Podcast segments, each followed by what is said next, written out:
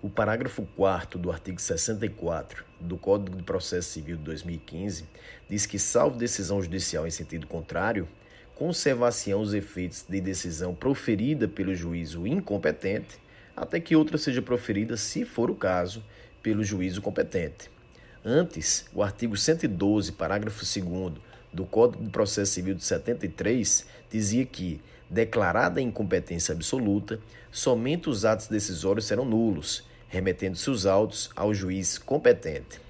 Anteriormente, portanto, o juízo incompetente decretava a invalidade dos seus atos decisórios e remetia os autos ao juiz competente. Agora não. Agora o juiz incompetente ele simplesmente remete os autos ao juízo competente e esse, se for o caso, preserva a decisão que foi tomada pelo juiz incompetente. No artigo 957, o Código de Processo Civil, ao tratar do conflito de competência, diz: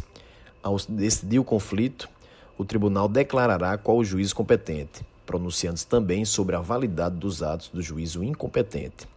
Veja-se aqui que, diferentemente do que acontece quando acolhe-se a alegação de incompetência, remetendo-se os autos do juízo incompetente para o juízo competente, não é este quem vai decidir acerca da validade dos atos praticados pelo juiz incompetente. No conflito, é o próprio tribunal que decreta ou não a invalidade dos atos praticados pelo juízo incompetente. Por que é que o parágrafo 4 do artigo 64 do Código de Processo Civil diz que, quando reconhecida a incompetência de um determinado juízo, o competente é que vai avaliar a eficácia e também a validade dos atos praticados pelo juiz incompetente, enquanto que o artigo 957, quando trata do conflito de competência, diz que é o próprio tribunal, e não o juízo competente, que vai avaliar a validade dos atos praticados pelo juiz incompetente.